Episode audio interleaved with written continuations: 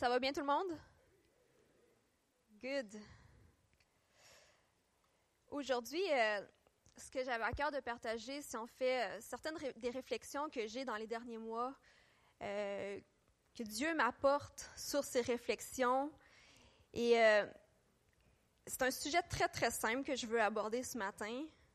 Tellement simple que des fois, on est tenté de dire Ah, ouais, ça, ah, ça, je, ça, je connais déjà ça. J'en ai plus vraiment besoin. Je peux mettre de côté. Je peux passer à autre chose. Mais c'est un sujet tellement, tellement important. Ce matin, je veux parler de l'amour. Je veux parler spécifiquement de huit façons qu'on peut savoir qu'on grandit dans l'amour. Ce matin, c'est la partie 1 parce que je n'aurai pas le temps de couvrir huit points. Fait que la partie 2 va venir plus tard euh, dans l'automne. Dans on va regarder ensemble huit façons de savoir qu'on grandit dans l'amour. L'amour, comme j'ai dit, c'est un sujet tellement simple que même les enfants, c'est probablement une des premières choses qu'on leur apprend. Cet été, ils ont vu les fruits de l'esprit. Euh, ils ont sûrement saisi très facilement que l'amour, l'amour, c'était quoi. Mais en même temps, je trouve que c'est un de ces sujets que notre niveau d'expérience, parce que l'amour, c'est tellement pas, tellement pas juste la connaissance, c'est un sujet que notre niveau d'expérience est souvent décalé par rapport à, nos connaissances. Je ne sais pas si je suis la seule à faire ce constat ou si vous, vous avez déjà tout réglé vos problèmes euh, vis-à-vis de l'amour, euh, vous êtes parfait déjà là-dedans. Mais moi, c'est ce que j'ai remarqué dans ma propre vie et c'est ce que je remarque aussi autour de nous, autour de moi. Personnellement, j'ai grandi dans une, euh, dans une famille chrétienne et j'ai eu le super, la super bénédiction, le super privilège de pouvoir entendre tous ces enseignements euh, de Dieu comme étant un Père rempli d'amour qui nous aime. Depuis que je suis toute petite, j'en ai entendu des prédications sur l'amour de toutes les sortes, de toutes les saveurs, de tout plein de prédicateurs et c'était tout excellent. J'ai entendu même des témoignages de gens que leur vie a été complètement transformée par l'amour. Eux, ils peuvent dire qu'il y a eu un avant puis y a eu un après. Ils ont eu cette révélation incroyable que, Dieu est un Père pour eux et ça a complètement révolutionné leur vie. Et donc, je ne sais pas combien j'en ai entendu, mais j'en ai entendu beaucoup. Et donc, j'ai eu le privilège d'être conscientisée à quel point c'est important l'amour et que le message de l'amour du Père, c'est pas c'est pas quelque chose que dont tu peux te passer quand tu es chrétien. Que Dieu est pas juste un Dieu qui est distant, qui est loin de toi, mais qui est un Dieu qui est vraiment proche, qui se préoccupe de toi, qui veut prendre soin de tous tes besoins, comme Catherine a mentionné. Que c'est vraiment une relation d'intimité que tu vis avec lui. J'ai eu le privilège d'entendre toutes ces choses-là. Super, hein? Malgré tout ça, je dois avouer que j'ai toujours eu de la, j'ai toujours eu de la difficulté à appliquer ça à ma vie et à me dire, OK, je comprends tout ça, là, euh, je, peux, je peux te les nommer, les points là, importants. Mais demain matin, quand je vais retourner dans ma vie régulière, qu'est-ce qui va être différent entre aujourd'hui puis entre demain? Qu'est-ce que ça va changer dans ma vie? Comment est-ce que je vais réellement appliquer ça dans ma vie? Et c'est toujours un combat. Puis, tu sais, euh, j'ai prié à Dieu. Dieu, montre-moi ton amour. Dieu, révèle-moi. Dieu, je veux sentir, tu sais. Ça a l'air tellement cool quand quelqu'un partage son témoignage, parce que tu te dis, hey, moi aussi, je veux vivre ça, tu sais. Puis, je savais dans ma tête que Dieu m'aimait. Puis, tu sais, je pense qu'on est tous conscients de cet amour-là. Mais de dire que, waouh, ma vie est complètement transformée à cause de cette révélation-là, je savais qu'il y avait un petit décalage là, dans mon expérience puis dans ma connaissance. Dans la parole de Dieu, ça dit dans 1 Corinthiens 14, le verset 1, Paul nous dit, vous n'avez pas besoin de, tourner, ça dit recherchez avant tout l'amour.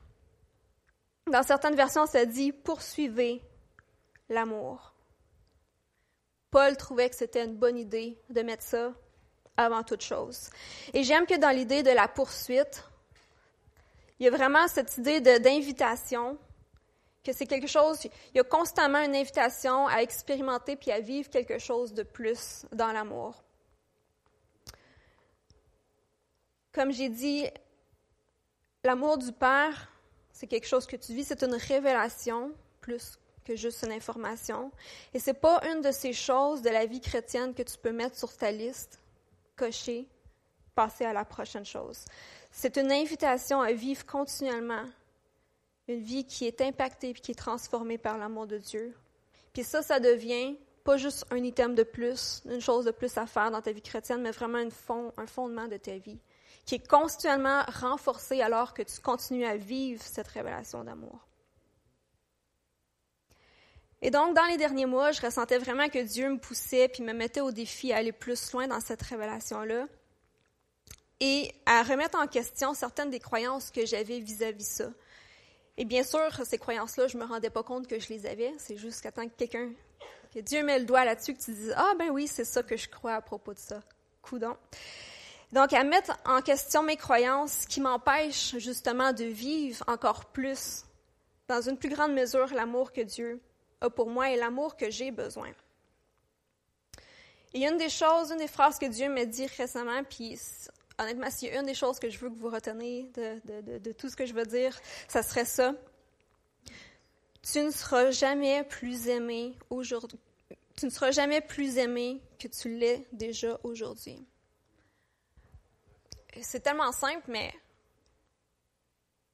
je pense que j'avais pas compris ça. Puis je veux vraiment que vous reteniez cette phrase-là. Tu ne seras jamais plus aimé que tu l'es déjà aujourd'hui. Et c'est comme si Dieu me disait, pars avec ça, puis mets au défi tout le reste. Toutes les autres croyances, là, qui, qui, qui, tous les autres obstacles à cette révélation d'amour, mets ça au défi. Donc ce matin, je veux vous apporter avec moi dans cette réflexion que, que j'ai dans les derniers mois. Et on va regarder ensemble huit façons de savoir qu'on grandit dans l'amour. La première chose que je ressentais que Dieu me disait, c'est quand tu grandis dans l'amour, quand tu vis dans cette relation d'amour, tu ne ressens pas le besoin de te cacher.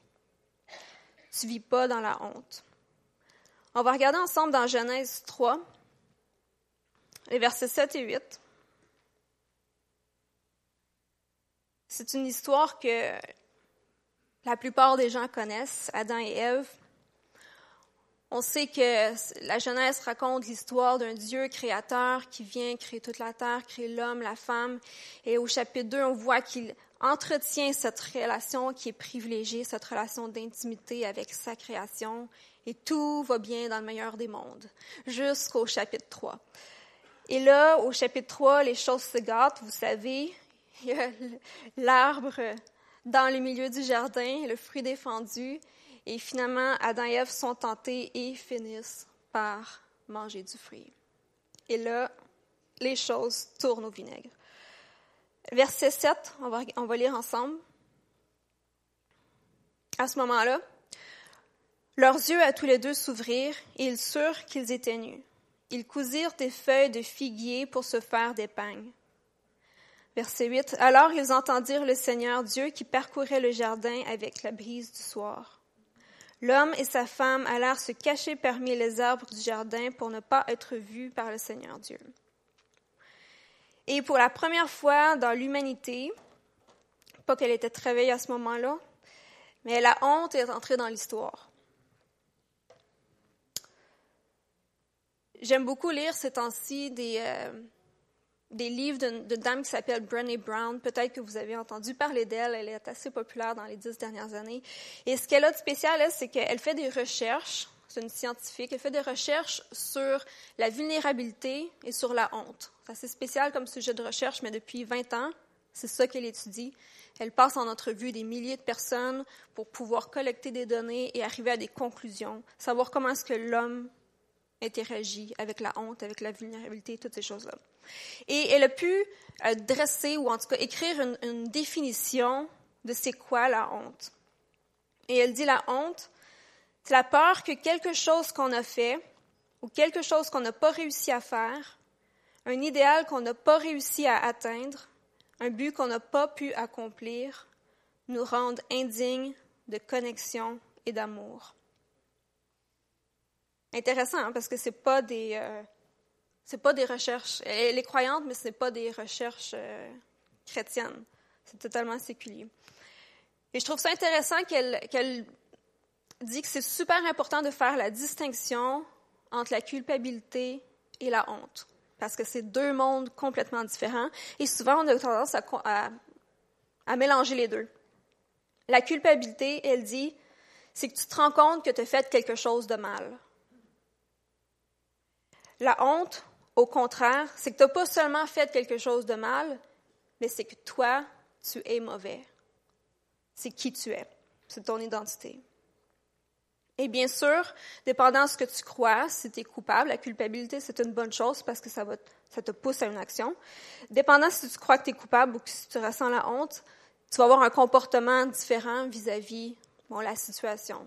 La culpabilité, bien, ça va engendrer le désir de faire une action pour changer les choses, alors que la honte, c'est le contraire. Parce que tu crois que tu es mauvais, la seule chose que tu veux faire, c'est plutôt, bien, il y a différentes réactions, mais souvent, ça va être simplement de se cacher. Et pour revenir à notre histoire, je trouve ça intéressant de, voir la réaction de Adam et Ève. La première chose qu'ils font, ils mangent du fruit. Et la première chose, c'est pas d'essayer, enfin, on sait pas l'histoire, le, le précise pas, c'est pas d'essayer de cacher le fruit, pas la pomme, le fruit, d'essayer de, dissimuler les preuves et de faire semblant qu'il n'y a rien. La première chose qui, la première réaction qu'ils ont, c'est de prendre des feuilles puis essayer de se cacher. Et quand ils entendent que Dieu arrive, qu'est-ce qu'ils font? Ils ressentent la honte et c'est eux qu'ils veulent cacher. Et pourtant, c'est drôle parce que qu'est-ce qui se passe entre le chapitre 2, où tout va bien, et le chapitre 3, où les choses vont pas bien? Bon, on sait, bon, il y, a, le péché qui rentre. C'est quand même une grosse chose qui rentre en ligne de compte. Mais du côté du Seigneur, on voit au chapitre 2 qu'Adam et Ève vivaient une relation privilégiée avec le Seigneur. Et au chapitre 3, ils ont l'impression qu'ils ont plus, ils ont plus droit à cette relation privilégiée.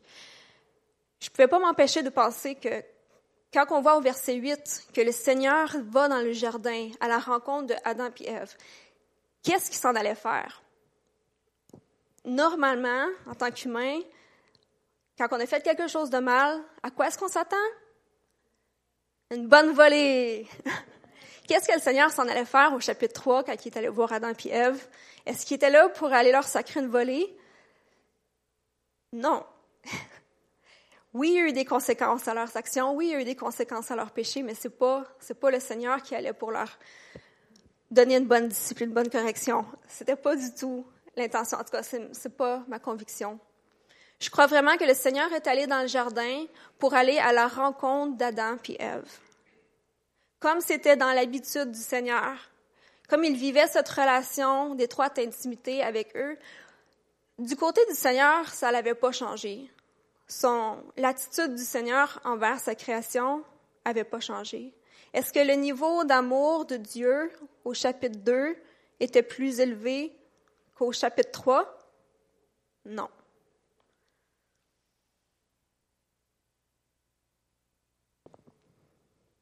Quand Adam et Ève ont fait quelque chose de mal, ils pensaient qu'ils ne méritaient plus cette connexion avec le Seigneur. En fait, c'est vrai que leur péché les disqualifiait pour cette relation-là. Mais c'est pas vrai que Dieu les aimait moins à ce moment-là. Dieu est venu les rencontrer. Cette dame dont je vous parlais, Brené, dit que la honte, c'est un sentiment qui est commun à tous les hommes. Si tu existes sur cette terre, tu as déjà vécu la honte. Tu sais c'est quoi? À un moment dans notre vie, il y, a tout un moment où est-ce que on, vit la honte, ou est-ce que, comme Adam et Ève, dans différentes mesures, on a juste envie de se cacher. Et c'est pas tout le temps aussi dramatique que ça. Souvent, c'est juste dans les petites choses de la vie. Oups, on ressent la honte. Oh, ça, j'aimerais mieux que les gens voient pas ça de moi. Oh, ça, j'aimerais mieux que ça n'existe pas. Je ne sais pas si c'est juste moi, mais il y a des moments dans ma vie où j'aurais aimé ça pouvoir utiliser une baguette magique ou juste claquer des doigts et être transporté dans le temps à la journée suivante. Dire, hey Seigneur, moi, ces, ces trois heures-là, j'aimerais mieux juste vraiment les, j'aimerais, j'aimerais mieux juste pas exister à ce moment-là.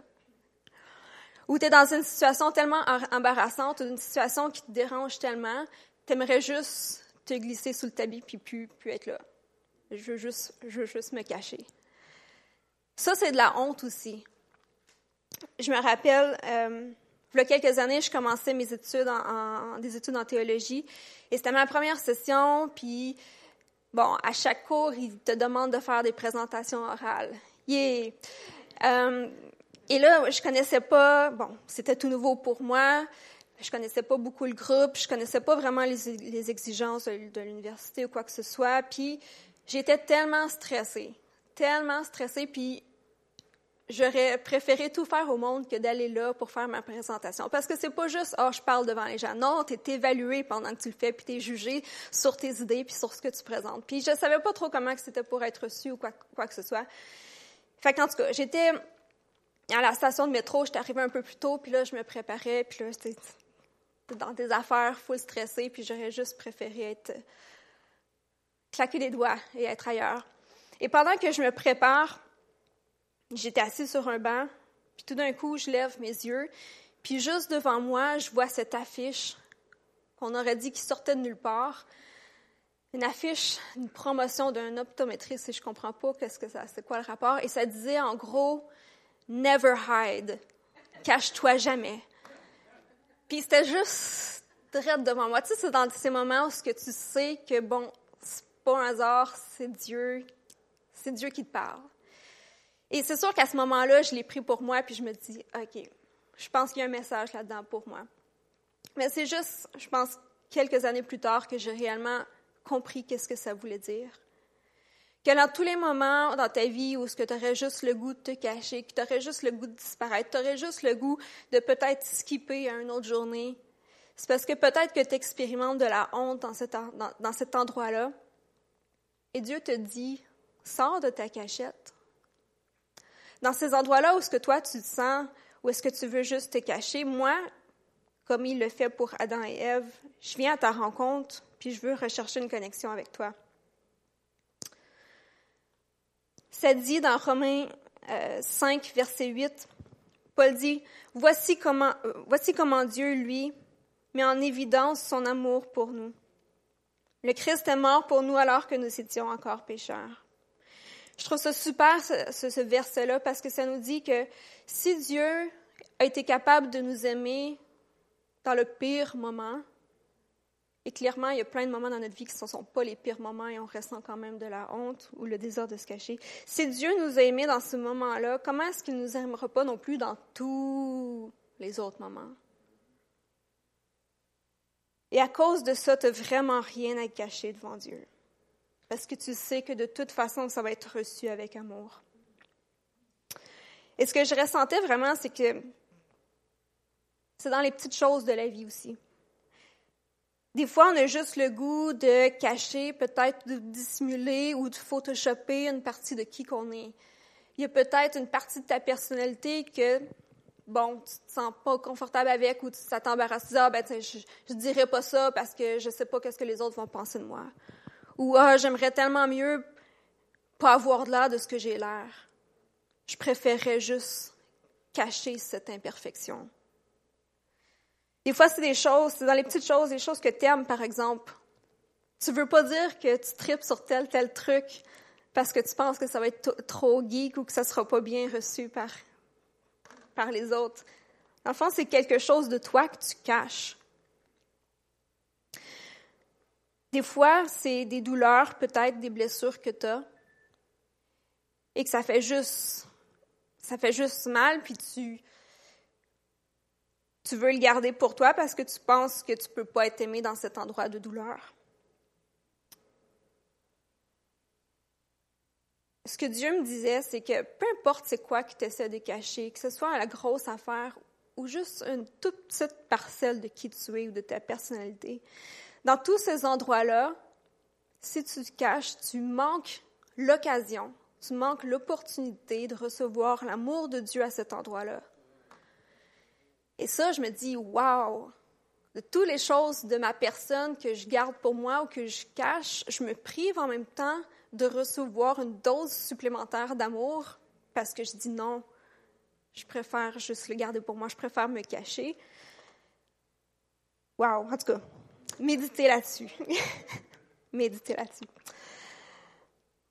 Donc, tu grandis dans l'amour quand tu crois que toute ta personne, tous les aspects de qui tu es est vu par Dieu, et non seulement vu par Dieu, mais qui est aussi aimé par Dieu.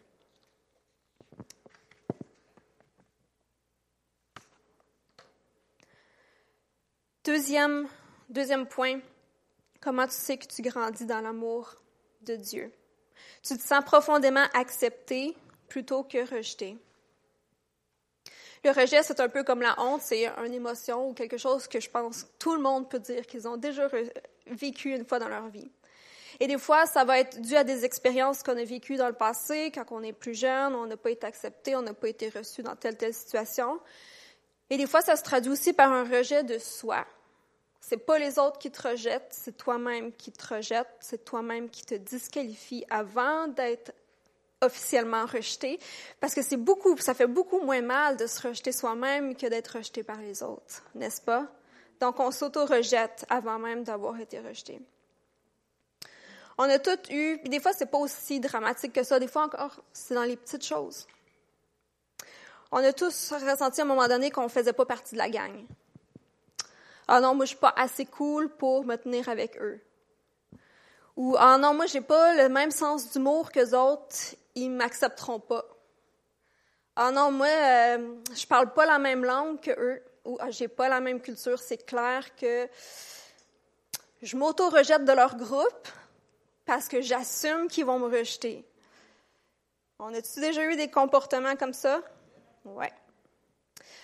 Brené Brown dit, je reviens, je risque de citer quelques reprises euh, cette dame. Euh, nous sommes créés physiquement, émotionnellement, cognitivement et spirituellement de façon à avoir besoin de connexion, d'amour et d'un sentiment d'appartenance. C'est ce qui nous donne une raison d'être et un sens.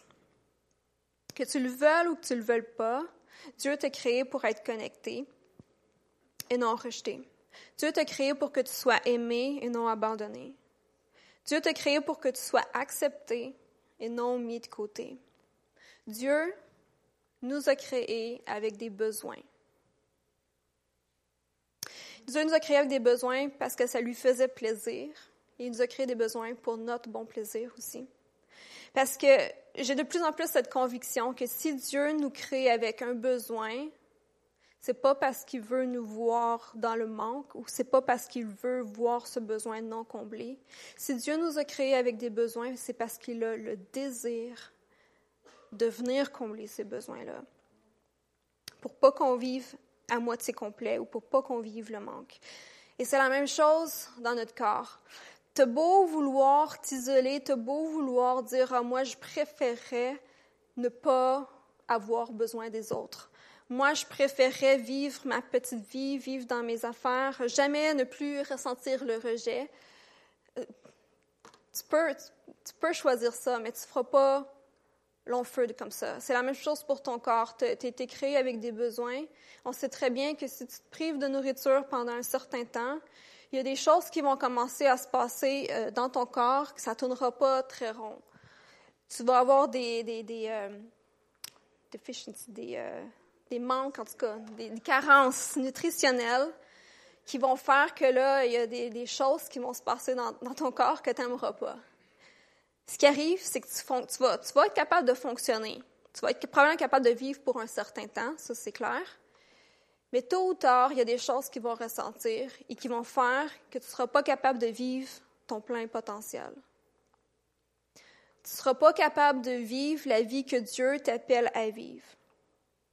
Dieu a imaginé une vie pour toi et il t'a créé de façon à ce que tu puisses fonctionner d'une façon optimale pour pouvoir accomplir ces choses-là. Et si tes besoins de connexion, d'appartenance et d'amour ne sont pas comblés, tu ne vivras pas pleinement, tu ne seras pas équipé pour affronter et vivre cette vie que Dieu a pour toi.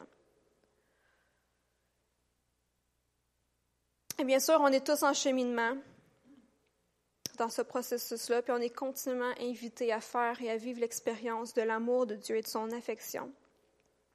Et je trouve que notre plus grand privilège, c'est vraiment de découvrir cet aspect de qui il est, d'être le Dieu qui veut venir pourvoir à ses besoins. C'est pas, faut s'enlever de la tête que Dieu est un Dieu sadique. Il t'a pas créé avec des besoins parce qu'il a le goût là que, on va voir comment il va aller tout seul, tu sais.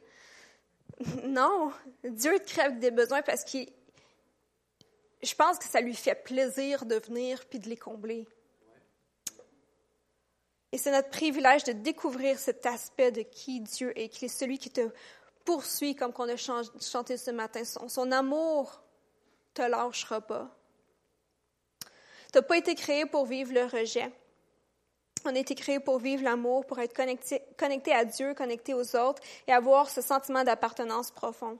Tu jamais été créé pour vivre l'agonie du rejet et de l'abandon. Pourquoi? Parce que Jésus l'a vécu à la croix pour toi. Dans Matthieu 27, 46, l'histoire, c'est dans l'histoire de, de la crucifixion du Christ. On voit qu'à ce moment, les hommes ont déjà rejeté le Christ. Ils avaient déjà vécu c'était quoi le rejet? Et le pire des pires est arrivé à ce moment pour, eux. Je ne sais pas comment, pour un court moment. Jésus a crié, Mon Dieu, mon Dieu, pourquoi m'as-tu abandonné? Il avait ce sentiment de, déconnexion pour un moment avec son Père. Et je crois que c'est le, pire, euh, le pire rejet que tu peux, que tu peux vivre.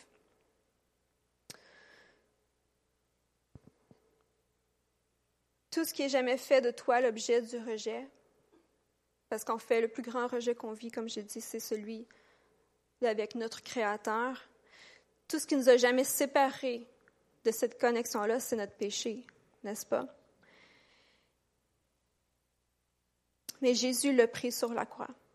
Jésus l'a pris sur lui sur la croix. Il était non seulement rejeté par les hommes, mais pour un court moment, il était déconnecté d'avec son Père. Pour que toi, tu n'aies jamais à être séparé ou à vivre le rejet. Lui, il l'a porté. Dans Romains 8, verset 35, et aussi les versets 38 et 39, Paul nous dit Qui nous séparera de l'amour du Christ? Car j'ai l'assurance que ni la mort, ni la vie, ni les anges, ni les dominations, ni les choses présentes, ni les choses à venir, ni les puissances, ni la hauteur, ni la profondeur, ni aucune autre créature ne pourra nous séparer de l'amour de Dieu manifesté en Jésus-Christ notre Seigneur. Sais, quand c'est rendu que tu dis que même la mort ne peut pas te séparer de cet amour-là, je pense qu'il faut abandonner les excuses pourquoi on mérite le rejet ou pourquoi qu'on devrait être rejeté. Tu peux essayer de t'enfuir aussi loin que tu veux, tu peux essayer de te cacher aussi loin que tu veux. Le monde peut même te rejeter parce qu'on sait que ça arrive. Le monde peut même te rejeter. Mais de plus en plus, j'ai cette conviction-là que tu ne peux pas être rejeté si tu as déjà été accepté et approuvé. Et voici comment que j'aime l'illustrer. C'est comme s'il y a deux équipes. L'équipe Jésus et l'équipe rejet. C'est un exemple classique. Souvent, des gens vont, vont, partager que, bon, quand ils étaient jeunes dans leur enfance, ils étaient tout le temps les derniers à être choisis dans les sports. Exemple classique. Mais imagine-toi pour un instant qu'il y a deux équipes. Il y a l'équipe Jésus puis il y a l'équipe rejet. Jésus t'a déjà choisi dans ton équipe. Tu as déjà choisi le premier dans son équipe. Qu'est-ce qui arrive quand tu déjà choisi dans une équipe? Même si l'autre équipe veut te choisir, tu es déjà pris. Tu peux pas. Tant pis. Et je veux que vous ayez cette image-là en tête. Tu as déjà été choisi dans l'équipe Jésus. C'est sûr que le rejet peut courir après toi. C'est sûr que le monde peut te rejeter. Le monde peut te dire que tu es rejeté, mais c'est pas qui tu es. Tu as déjà été choisi dans l'équipe Jésus qui t'a déjà accepté. Si tu es accepté, tu peux pas être choisi ailleurs. Tu peux pas être rejeté ailleurs. Tu peux pas être rejeté si tu as déjà été choisi, accepté, approuvé. Point numéro 3. Tu sais que tu grandis dans l'amour avec Dieu si tu as le sentiment profond d'être qualifié et assez, ou suffisant peut-être. Vous savez très bien, comme moi, qu'on vit dans une société hyper compétitive. Euh, depuis qu'on est tout petit, la logique va nous dire que bon, il y a de la place pour combien de personnes au sommet? Juste une. Et c'est logique. Une pyramide, il y a une personne au sommet, il n'y a pas de la place pour deux. Il y a juste une place pour une personne pour être première. Par exemple, quand on est, quand on, en tout cas, je ne sais pas si vous avez vécu ça, mais quand on, est jeune, on veut participer à une pièce de théâtre ou on veut participer à tel truc sportif. Et qu'est-ce qu'il faut faire pour se qualifier? Il faut passer des auditions. Et combien de personnes qui sont choisies pour le rôle de Roméo? Juste une personne. Les autres sont pas choisis. Les autres sont pas qualifiés pour ça.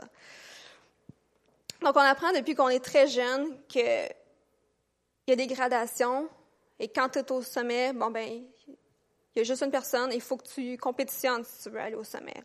Et en plus de tout ça, la, la société nous bombarde d'une tonne et demie de standards qu'il faut essayer d'atteindre dans les domaines. Puis des fois, c'est contradictoire en plus. Fait qu'on vit notre vie avec une, une tonne de standards et, là, on essaie de, comparer qui on est. On essaie de comparer, bon, ben, dans tel domaine de ma vie, est-ce que je comment je me situe dans l'échelle des standards? Est-ce que je vais bien là ou est-ce que je vais pas bien? Et on se promène comme ça dans la vie. Puis la meilleure image que j'ai, c'est qu'on se promène comme des ninja warriors au travers d'une jungle d'obstacles et on est complètement déconcentré. Plutôt que de vivre notre appel, plutôt que d'aller de l'avant, puis de juste marcher dans les choses que Dieu nous appelle à faire, on vit constamment en réaction. Hop, là, je suis pas tout à fait, je suis pas tout à fait, j'ai pas tout à fait la taille exigée pour tel truc. Hop, je vais essayer de réajuster. Je pas su passer où. Et notre vie est constamment une réaction à ce que la société exige de nous. Ce qui arrive, c'est que souvent, on va basculer d'un côté ou de l'autre. Il y a souvent deux attitudes principales, je crois, que, qu'on observe dans des situations comme ça. Soit que tu vas être tenté d'affronter ces obstacles-là ou ces standards-là avec la performance. Ah ben, je vais travailler fort, fort, fort, puis je vais y arriver. Ou au contraire, l'autre attitude opposée, c'est comme, non, moi j'abandonne. Non, ça vaut pas la peine. Forget, moi, je, ne me donnerai pas ce trouble-là. Et là, tu laisses les choses aller et t'abandonnes.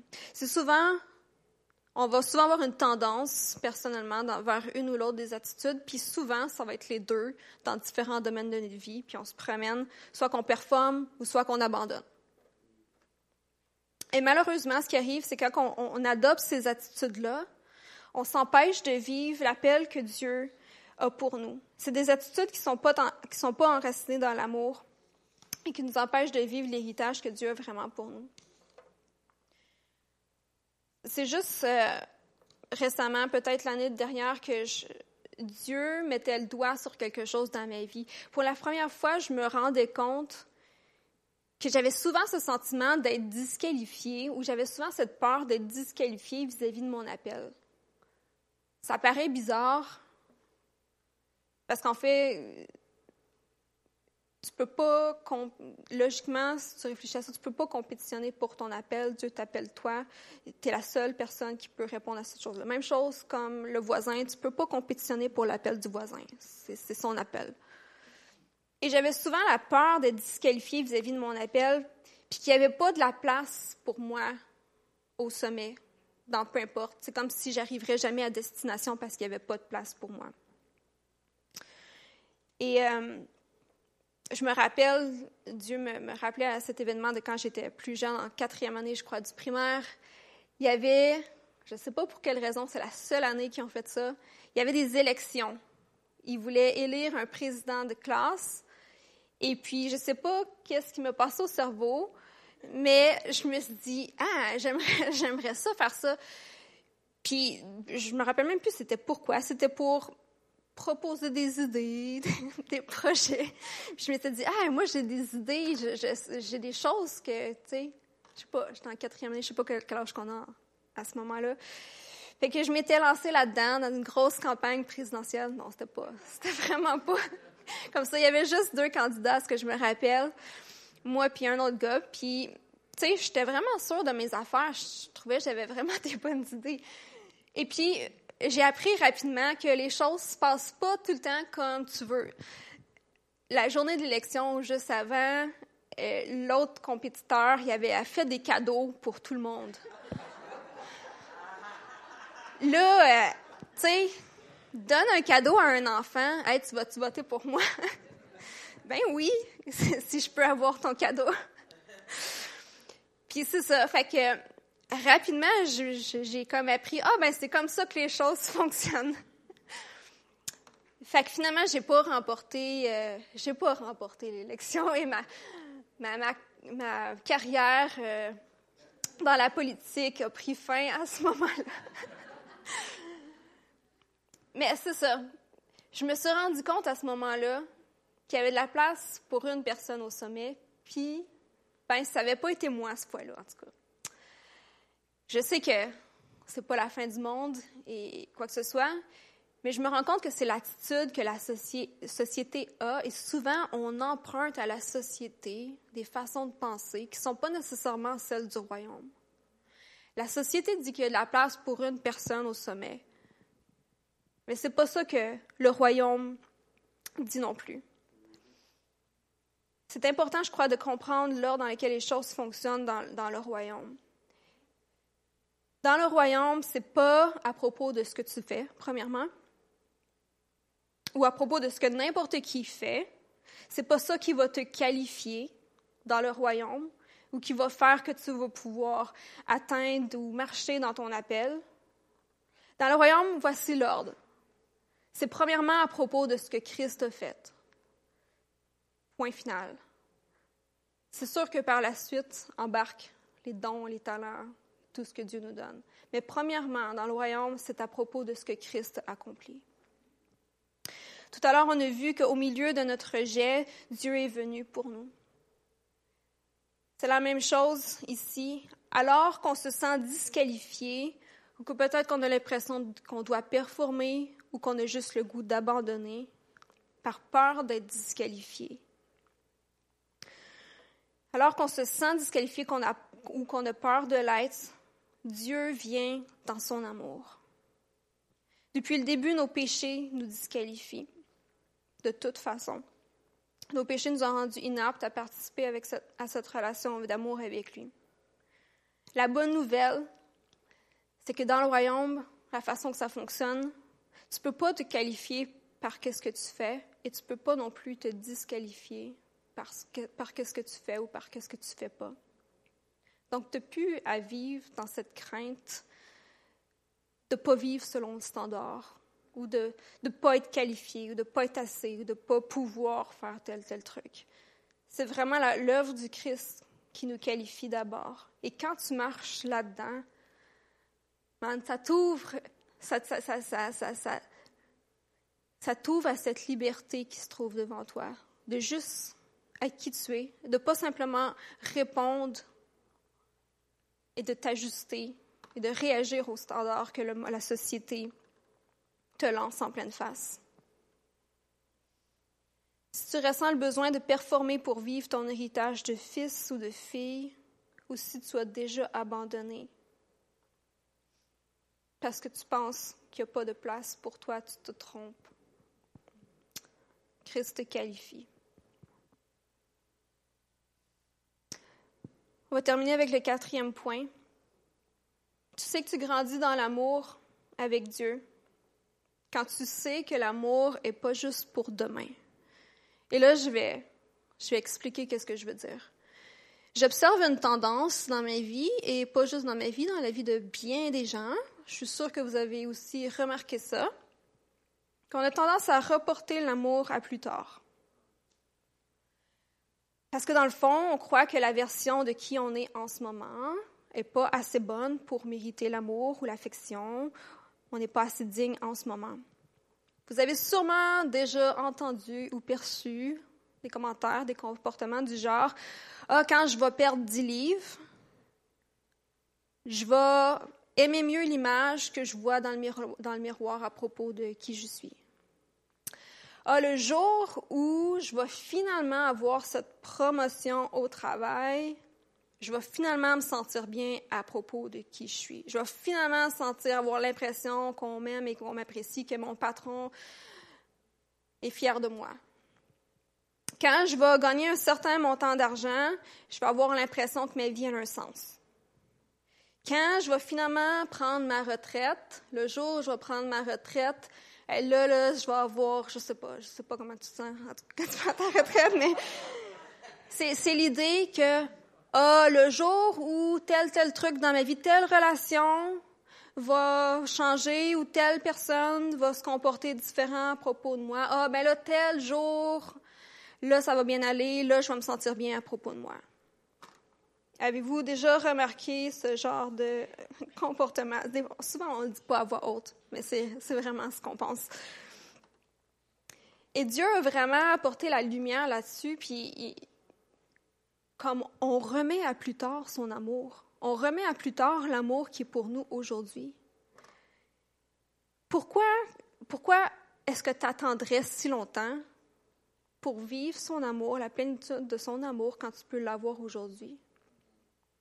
C'est comme si on court, on court, on court après le futur, en espérant que le futur va nous apporter quelque chose que le présent n'a pas déjà pour nous autres.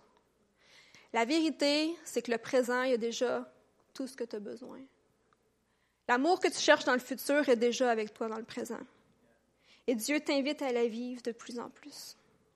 Si tu as cette tendance à dire, eh bien, le jour où je vais perdre du poids ou le jour où je vais faire tel, tel truc, je vais finalement je vais finalement m'aimer, tu risques de courir après ça longtemps. Je t'invite à mettre tes croyances au défi, puis dire, OK, peut-être que cette pensée-là m'a traversé l'esprit. Qu'est-ce que Dieu dit à propos de ça? Est-ce que Dieu m'aime moins avec mon dix livres en plus? Est-ce que Dieu va m'aimer plus le jour où, euh, où je vais en avoir dix livres en moins? Je pense pas. Alors pourquoi nous, est-ce qu'on se priverait de vivre avec ce sentiment d'être aimé maintenant? Je sais que personnellement, j'ai souvent vécu avec cette mentalité-là que, tu mon bonheur m'attendait plus tard. Je suis quelqu'un d'assez visionnaire, puis tu quand je vois quelque chose, c'est comme, ah oui, je le vois, c'est là, c'est là, puis c'est là, je veux me rendre.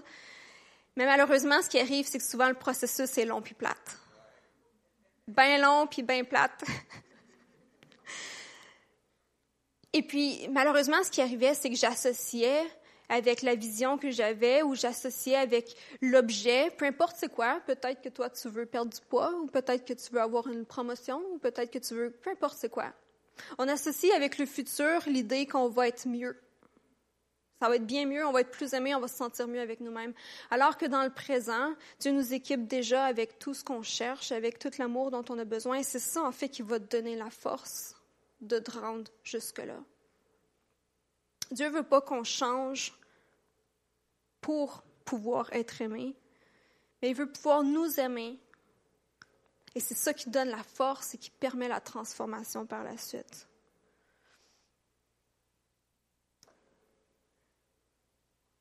J'aime qu'est-ce que ça dit dans 2 Corinthiens, le chapitre 3, verset 18. Ça dit, nous tous qui, le visage découvert, contemplons comme dans un miroir la gloire du Seigneur, nous sommes transformés en la même image, de gloire et en gloire, comme par le Seigneur, l'Esprit. C'est dans cette relation d'intimité avec le Seigneur, alors qu'on est face à face avec lui, alors qu'on répond à cette invitation d'amour et de relation avec lui, qu'on reçoit dont on a besoin et qu'on est en même temps transformé en quelque chose qu'on doit être. L'amour rend possible. Tu as besoin de le vivre pour pouvoir permettre ensuite la transformation. La vérité, c'est que tu ne seras jamais plus aimé que tu l'es déjà maintenant. Et je vais terminer ce matin. Euh, il reste un petit peu de temps, donc on va, on va prendre, on va faire un, un temps juste pour se retrouver avec le Seigneur. Je vais inviter les, les musiciens si vous voulez venir sur le stage. On va continuer une prochaine fois avec euh, quatre autres moyens de savoir que tu grandis dans l'amour. Mais je veux ce matin, alors qu'on termine, que vous vous imaginiez avec moi qu'est-ce que la vie serait, qu'est-ce que ma vie serait? Si je me sentais 100% acceptée, plus jamais j'aurais à vivre cette peur, cette crainte d'être rejeté, d'être mis à l'écart, de ne pas être compris. Qu'est-ce que ma vie serait si je me sentais qualifiée à 100% tous les jours? Je pense qu'il y en a des choses qu'on ferait. Qu'est-ce que ma vie serait si plus jamais je cherchais à me cacher ou à dissimuler une partie de qui je suis?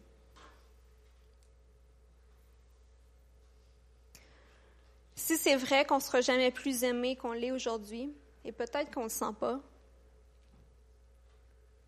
des fois le, sentiment n'est pas nécessairement là, mais si vous ne vous sentez pas ça, je vous encourage vraiment à mettre au défi peut-être les croyances que vous avez vis-à-vis l'amour de Dieu pour vous. Je crois qu'il est temps en tant qu'Église, en tant qu'enfant de Dieu, qu'on ajuste notre vision, qu'on ajuste nos croyances pour que nos vies commencent à refléter cette vérité-là.